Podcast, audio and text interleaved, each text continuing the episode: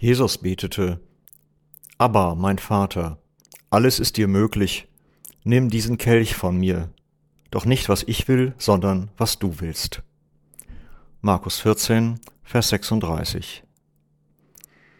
Aber gehört zu den wenigen aramäischen Wörtern im griechischen Neuen Testament. Jesu ganze Gottesbeziehung wird in diesen vier Buchstaben ausgedrückt. Die Anrede Gottes mit Abba war eine geistliche Sensation, ja eine Revolution. Die im Neuen Testament angefügte griechische Übersetzung Vater gibt das Wort nur unvollkommen wieder. Abba heißt nicht nüchtern und distanziert Vater, sondern zutiefst gefühl- und vertrauensvoll Papa. Es ist weit mehr als eine gelehrte Spekulation, dass gerade das Wort Abba Jesus in den Augen des Hohen Rates zum Gotteslästerer gemacht hat. Niemand vor Jesus hat Gott je Papa genannt. Und im Grunde tut das auch heute kaum jemand.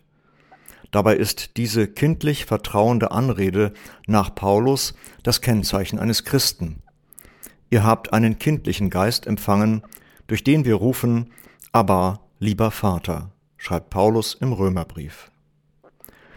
Auch nach 2000 Jahren christlichen Glaubens klingt die Anrede Gottes mit Papa für uns respektlos sind wir noch, hart gesagt, lieber Sklaven als Kinder Gottes.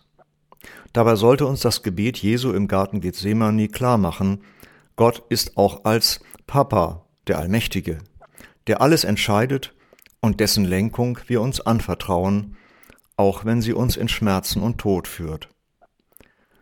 Aber gerade darin besteht das Gottesverhältnis Jesu, dass er sich diesem Papa tatsächlich anvertraut und sich nicht einem allmächtigen Vater fügt. Zwischen diesen Begriffen, die sich scheinbar nur in Nuancen unterscheiden, liegt theologisch ein ganzes Universum. Ich lade dich ein, dich in dieser Passionszeit in die wahrhaft kindliche Haltung des Vertrauens zu deinem Abba einzuüben. Wir beten, Abba, Papa, durch Jesus bin ich dein Kind.